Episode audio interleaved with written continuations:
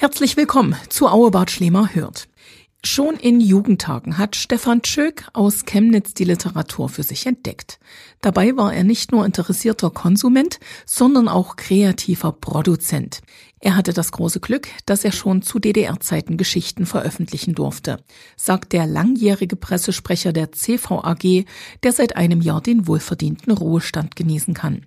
Jetzt hat Schöck noch mehr Zeit, sich seinem einzigen Hobby der Literatur zu widmen. Drei Romane hat er bereits veröffentlicht, Feuerschlange, Gestatten Karlmann, Gregor Karlmann und zwei Reisen in die Provence. Bei Auerbart Schlemer hört stellt Stefan Schöck eine Erzählung aus dem Buch Der Geschmack der Kinderjahre und eine noch nicht veröffentlichte Überraschungsgeschichte vor. Die Geschichten der Käfer ich hatte die Zeitung aufgeschlagen auf dem Tisch liegen gelassen. Immer wieder überflog ich die kurze Meldung, wonach die Suche nach dem unter mysteriösen Umständen Ende der 80er Jahre des 20. Jahrhunderts verschwundenen Professor Georg Alpus nunmehr, da die Hoffnung, von ihm auch nur mehr eine erfolgversprechende Spur zu finden gleich Null war, endgültig aufgegeben worden sei. Die kurze Zeitungsmeldung im Kopf kam mir die damalige Geschichte Stück für Stück wieder in den Sinn. Es musste eine Sprache der Käfer geben. Professor Alpus schob die Brille auf die Stirn und begann, auf einen Punkt in der Ecke des Labors zu starren. Die Gedanken an die Käfersprache versetzten ihn in eine regelrechte Kribblichkeit. Vor einem Jahr hatte ein junger Doktorand aus dem Forschungsseminar Römisch IV beim Sezieren eines Rosskäfers, Geotrupes stercorarius, gemeinhin auch bekannt als Mistkäfer, unweit unterhalb der verknorpelten Schlundöffnung ein fein verspanntes Bändchen aus verschupptem Gewebe entdeckt, das bei der geringsten Berührung feine Töne, wegen seiner geringen Länge und großen Spannung, hauptsächlich im hochfrequenten Bereich auszusenden in der Lage war. Die Modulation erfolgte über das weitere Spannen bzw. Lockern der Spannung, die durch die Veränderung des Öffnungswinkels zwischen Ober- und Unterkiefer erreicht wurde. Na, da wollen wir unsere Fühler mal weiter ausstrecken, hatte der Professor nach der Entdeckung gesagt. Emsige Forschungen und Untersuchungen, die er neben denen am Rosskäfer auch sofort am Kurzflügler am Puppenräuber, am Walker und am Goldkäfer durchführen ließ, bestätigten das Ergebnis. Alle untersuchten Arten zeichneten sich dadurch aus, dass sich das sogenannte Monostimmband, eine Bezeichnung, die von Professor Alpus strikt abgelehnt wurde, sich aber wahrscheinlich gerade deshalb durchsetzte, bis auf wenige Herzverschiebungen nach oben oder unten im exakt gleichen Frequenzbereich arbeitete. Lediglich die Monostimmbänder der Weibchen schwangen etwas schneller und damit höher als die ihrer männlichen Artgenossen. Geforscht wurde nun auf allen Kontinenten. Aus Island meldete man die Entdeckung des Monostimmbands beim Maikäfer, der in Island außerordentlich selten vorkommt, was wiederum einige Natur- und Tierschutzvereinigungen auf den Plan rief. Die Proteste ebbten aber auch schon bald wieder ab vom indischen Riesenprachtkäfer, der als heiliges Tier verehrt wurde, meldete man, dass man drei Exemplare narkotisiert habe und bei allen dreien Monostimmbänder nachgewiesen werden konnten. Die Meldung besagte abschließend, dass die drei Käfer aus der Narkose erwacht und wohlauf seien. In Feuerland gelang es erstmalig, hyperverstärkte Aufzeichnungen der Stimme der Art Pyrocroa coccinea Feuerkäfer herzustellen. Die Aktivitäten führten schließlich zur Gründung des World Bug Found, an der Professor Alpus nicht maßgeblich beteiligt war, weshalb man ihn bereits in der Gründungsversammlung einstimmig in den Vorstand wählte. Alpus rieb sich die Augen. Sie taten ihm weh, denn er hatte lange in die Ecke des Labors gestarrt. Dann nahm er sich den Forschungsbericht des Weltsprachen- und Lautinstituts noch einmal zur Hand. Er musste nicht lange in dem 160 Seiten starken Papier mit dem Titel Möglichkeiten der Fixierung der Lautäußerung, der Arten der Ordnung Coleoptera im System der lebendigen Sprachen suchen, dann hatte er die Stelle, die ihm in den letzten Tagen immer und immer wieder durch den Kopf gegangen war, gefunden. Mit unruhigen Blicken glitten seine vom vielen Mikroskopieren und Lesen geröteten Augen über die Zeilen. Ist die Verwandtschaft zu von Menschen gesprochenen Sprachen nicht nur nicht auszuschließen, sondern aufgrund aller in den Abschnitten römisch 2, 3 und 9 vorgelegten vergleichenden Analysen sogar ausdrücklich als wahrscheinlich einzustufen. Wie oft hatte Alpus diesen Satz schon gelesen? Bedächtig legte er den Bericht zu dem anderen Papier auf den Schreibtisch zurück, zog seinen Mantel über, setzte die Mütze auf, löschte das Licht und verschloss die Tür seines Zimmers. Beim Abgeben des Schlüssels legte er zwei Finger grüßend an die Mütze. Dann verließ er den Pförtner allein mit all den toten und lebenden Käfern. Als Professor Alpus am nächsten Morgen das Institut betrat, überreichte ihm der Pförtner, ein anderer als der vom Vorabend, ein Telegramm, das in der Nacht eingegangen war. Alpus lief schnell in sein Zimmer und noch auf der Treppe riss er das Kuvert, in dem das Telegramm steckte, hastig auf. Absender des Telegramms war das Weltsprachen- und Lautinstitut. Sein Inhalt beschränkte sich auf den Satz Beweis angetreten, Stopp. Erwarten Sie sofort hier, Stopp, Wenzgruber. Der Professor nahm eilig einige Hefter aus den Regalen, warf sie in eine große Tasche stürmte zur Tür hinaus und fuhr zum Flughafen. Fast hätte er sogar vergessen, dem Pförtner den Schlüssel vom Labor zurückzugeben. Auf dem Weg zum Airport dachte er an den Pförtner und daran, dass er ihn wahrscheinlich nie mehr wiedersehen würde. Als das Flugzeug abgehoben hatte, machte sich in Alpus Bauch so ein eigentümlich wohliges Gefühl breit. Dann schlief er für eine ganze Weile ein. Am Weltsprachen- und Lautinstitut angekommen, lief der Professor sofort zu seinem alten Freund Wenzgruber.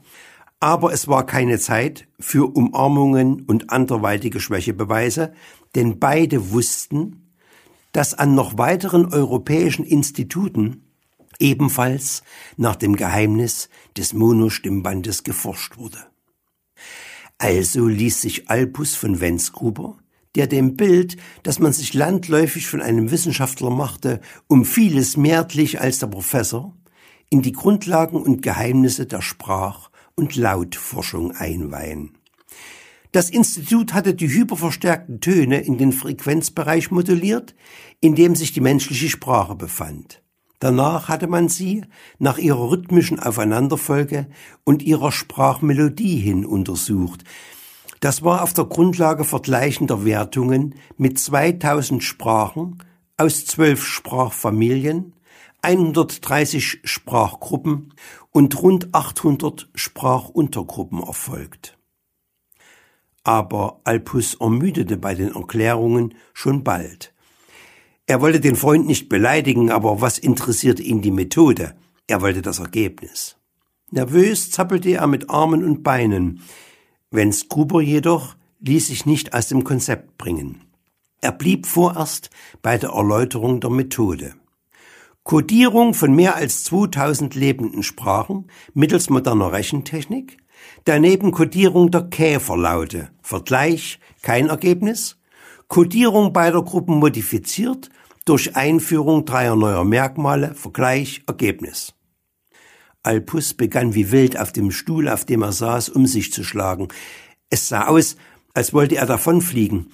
Erst als Wenzgruber einen abgenagten Bleistift zur Hand nahm und auf einen Zettel, so dass Alpus mitlesen konnte, Ostasien, sino-tibetische Sprachfamilie, Miao Yao Gruppe Nummer 8 schrieb, wurde dieser langsam wieder ruhig. Scheinbar erlöst saß er nun auf seinem Stuhl und blickte dem Freund durch einen Tränenschleier hindurch in die Augen. Am Abend gingen Alpus und Wenzgruber in eins der Restaurants in der Nähe des Instituts. Wenzgruber blieb bei Wasser, Alpus allerdings trank zwei Flaschen einer in seiner Heimat unbekannten Sorte Honigweins, der ihm allerdings die Zunge schon bald schwer machte, so dass er sich bei Zeiten verabschiedete. In dieser Nacht schlief er ohne zu träumen bis zum nächsten Morgen. Die nachfolgenden Tage waren für beide mit viel Arbeit angefüllt. Während der Professor sich bemühte, alle am Institut zusammengefassten Forschungsberichte zu studieren, hatte Wenzgruber ein Team tatendurstiger Forscher um sich geschart, mit dem er das Geheimnis der Käfersprache enthüllen wollte. Als endgültige Methode sollte die Analyse nach Gödelnummern dienen. Dazu war es notwendig, aus der Sprache Nummer 8 der ostasiatischen Miao-Yao-Gruppe so viel wie möglich verfügbares Schriftgut zu allen denkbaren Themen zu beschaffen. Nach rund fünf Wochen trafen die ersten sechs Kisten Literatur aus der Nationalbibliothek Peking ein. Drei weitere folgten eine Woche später. Neben wissenschaftlichen Arbeiten aus den Gebieten der Theologie, Philosophie, Mathematik und Astronomie verfügte man nun über eine Vielzahl ökonomischer Betrachtungen bis hin zu ins Miao-Yaotische übersetzten Romanen und Geschichten aus Asien, Afrika, Südamerika und Europa. Als nächstes kam es darauf an, so viel wie möglich verschiedene Lautäußerungen der Käfer aufzuzeichnen.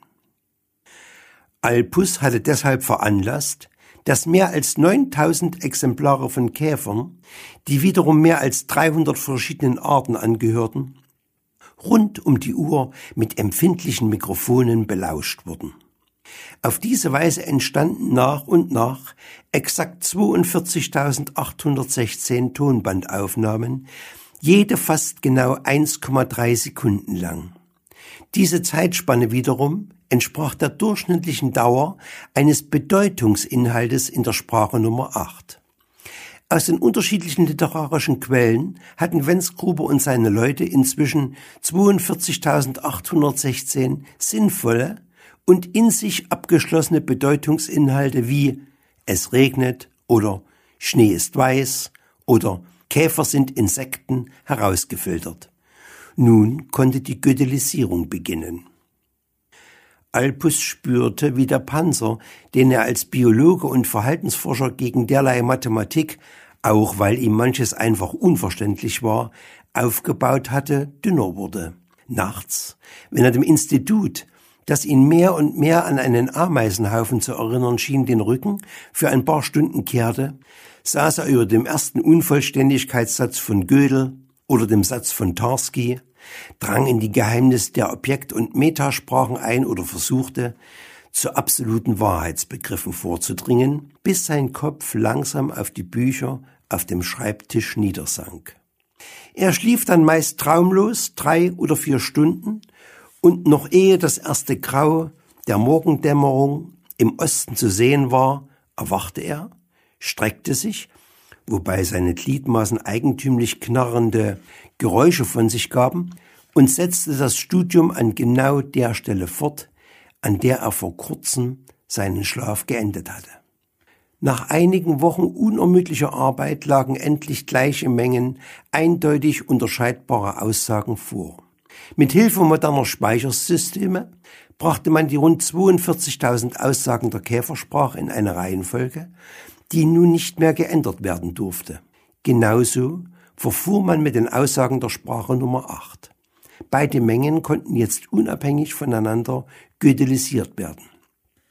Dazu wurden alle schriftlichen Zeichen der asiatischen Sprache, alle Satzzeichen und die Wortzwischenräume nummeriert. Gleiches geschah mit allen eindeutig unterscheidbaren Ausdrücken aus der Käfersprache, wobei die Wortzwischenräume und die vermeintlichen Satzzeichen ebenfalls eine Nummer erhielten. Trotz einer Vielzahl helfender Hände und Köpfe und des Einsatzes moderner Technik nahm diese Tätigkeit nicht weniger als zehn Tage ein. Wenz Gruber sah müde und abgekämpft aus. Ganz im Gegensatz dazu Alpus. Mit jedem weiteren Tag stieg sein Interesse für die abstraktesten Begriffe der Mathematik und der Rechentechnik. Er schlief kaum noch und Wenz Gruber stellte mit Verwunderung fest, dass der Professor tatsächlich wie ein Tier arbeitete. Nach weiteren 14 Tagen hatte man das Produkt aus den zugehörigen Zahlen jeder einzelnen Reihe gebildet. Die Potenz der Primzahlen mit diesen Produkten zu bilden, war der rechentechnisch einfachste Teil. Schlussfolgernd aus der eindeutigen Bestimmung jeder ganzen Zahl durch ihre Primfaktoren wurde jede Aussage eindeutig markiert und damit einer gleich strukturierten Aussage vergleichbar. Nun kam es darauf an, genau diese Vergleiche zwischen den gewonnenen Zahlenfolgen aus den jeweils reichlich 42.000 Aussagen beider Sprachen anzustellen. Alpus war mit jedem Tag unruhiger geworden. Nervös war er hin und her gelaufen, und auch Wenzgruber gelang es nicht mehr, ihn zu beruhigen. Beide trieben ihre Leute zu Höchstleistungen an. An einem warmen Juniabend, an dem die Johanniswürmchen zu Scharen flogen, nahm Wenzgruber den Professor zur Seite und sagte ihm, dass morgen der große Tag sei. Wenn ein Ergebnis, dann morgen. Wenn morgen kein Ergebnis, dann nie. In der darauffolgenden Nacht schlief der Professor nicht. Als würde er von der Unruhe einer Taschenuhr immer wieder angestoßen, lief er an seinem Hotelzimmer auf und ab. Dreizehn Schritte in die eine Richtung Kehrtwendung, dreizehn Schritte in die andere Richtung Kehrtwendung, dreizehn. Als Mitternacht gerade vorüber war, begann er, sich auf das große Ereignis vorzubereiten. Er legte saubere Unterwäsche bereit, duschte, zog sich an, legte die hellgraue Schleife an, bürstete seinen Frack noch einmal aus, und lief wieder im Zimmer auf und ab, nur jetzt sozusagen in voller Kriegsbemalung. Heute wird er diesen, seinen Frack, endlich wieder tragen dürfen, dachte er und blickte nach dem Kleiderbügel. Wie liebte er dieses Kleidungsstück, das so eigenartig blaugrün glänzte, fast so, als wäre es aus Metall. Punkt sieben stand Professor Albus neben Wenzgruber im Institut. Die Mitglieder des Forscherteams waren müde und sahen verbraucht aus. Wenz Gruber hielt zwei Magnetspeicher in seiner Hand. Er legte die Speicherplatten vorsichtig in einen Computer ein, schaltete nervös an einigen Knöpfen herum, bis ein Bildschirm anfing zu flackern und schließlich mattgrün leuchtete. Dann geschah zuerst nichts.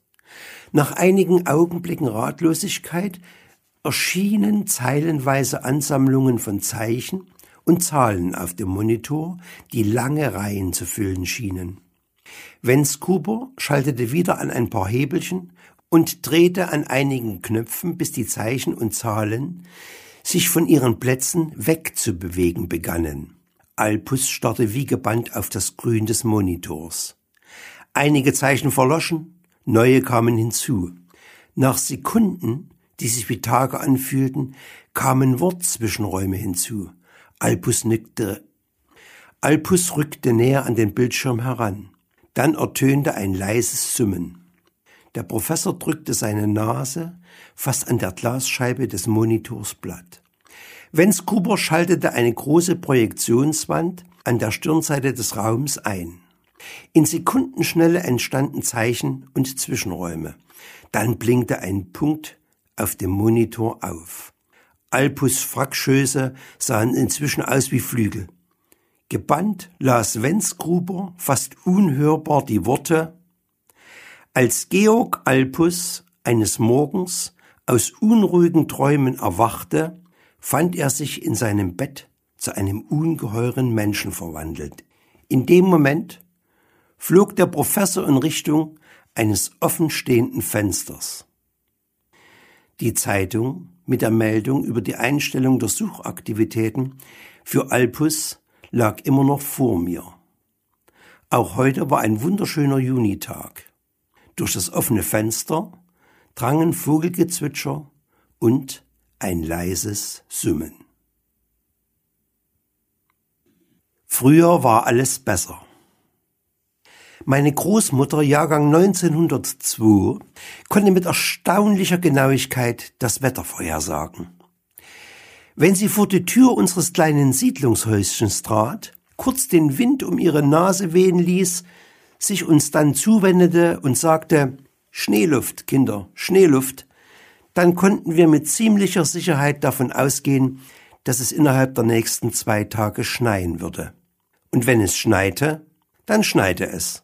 So war das früher eben. Oftmals schneite es so kräftig, dass sich an den Straßen vom Schippen des Schnees Wälle bildeten, über die wir Steppkes, ich fünf Jahre alt, mein Bruder sechs, nicht mehr hinwegsehen konnten. Schon bald holten wir in solchen Zeiten unsere Schlitten aus den Schuppen und rodelten bis in den Abend hinein. Das kleine Häuschen, in dem wir wohnten, lag an einer abschüssigen Siedlungsstraße. Autoverkehr gab es so gut wie keinen, also rodelten wir auf der Straße den Berg hinunter. Anfangs rodelten wir und die Kinder aus den Nachbarhäusern noch normal. Schon bald setzten wir uns rücklings auf die Schlitten, und die Krönung bestand darin, mehrere Schlitten zusammenzubinden. Zwei Schlitten, drei, gar vier. Bahnefrei Kartoffelbrei riefen wir, auch wenn gar niemand auf dem Berg zu sehen war. Bahnefrei Kartoffelbrei. In wilder Fahrt ging es dann den Berg hinab, häufig so wild, dass der letzte Schlitten in der Reihe kippte und die Mitfahrer in hohem Bogen in den Schneewehen landeten.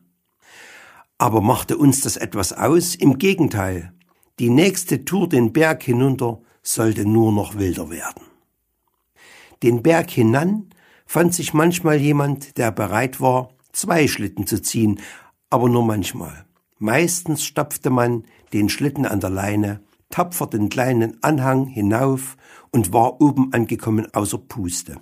Aber natürlich blieb keine Zeit, sich auszuruhen, denn die ersten Schlitten standen schon wieder in Richtung Abfahrt. Dass es um fünf schon stockdunkel war, merkten wir kaum, denn der von den Schlittenkufen wie glatt geschliffene Schnee sendete auch in der Dämmerung noch ein fahlblaues Licht aus, und die wenigen funseligen Laternen am Straßenrand genügten uns als Lichtquelle. Wir kannten uns aus. Niemand konnte uns etwas weismachen. Um sechs dann läuteten die Glocken. Die Kirche befand sich am gegenüberliegenden Ufer des kleinen Flusses, der durch unseren Ort floss. Sie war vielleicht 400 Meter entfernt, allerhöchstens 500. Trotz der Entfernung hörte man die Glocken gut. Spätestens beim Abendgeläut der Glocken, so hatte uns Großmutter eingeschärft, sollten wir aber wirklich endlich nach Hause kommen. Ich glaube nicht, dass wir die Glocken nicht gehört hatten oder vergessen hatten, was Großmutter gesagt hatte, und trotzdem nahm der Betrieb auf dem Rodelberg nur langsam ab. Noch eine Fahrt, noch eine, eine einzige noch. Schließlich, es mag kurz vor sieben gewesen sein, trotteten auch wir nach Hause völlig kaputt, Handschuhe, Mütze, Socken, Schnürsenkel und Hosenboden mit dicken Eisklunkern verziert. Hatte ich nicht gesagt, ihr sollt nach Hause kommen, wenn ihr die Glocken der Kirche hört?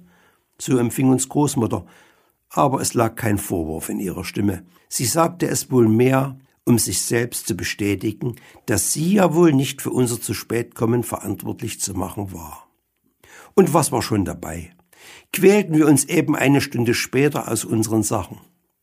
In der kleinen Küche, in der der Küchenofen immer im Betrieb war, auch im Sommer, aber wer dachte jetzt schon an Sommer, hatte Großmutter schon ein Fußbad für uns gerichtet. Langsam tauchten wir die gefrorenen Füße in das heiße Wasser. Großmutter goss noch einmal aus einer Kanne, die sie von der Herdplatte nahm, nach. Und ebenso langsam, aber stetig kehrte das Leben in unsere Füße zurück. Sie begannen zu kribbeln, wohlig warme Schauer liefen von den Füßen aufwärts durch den ganzen Körper.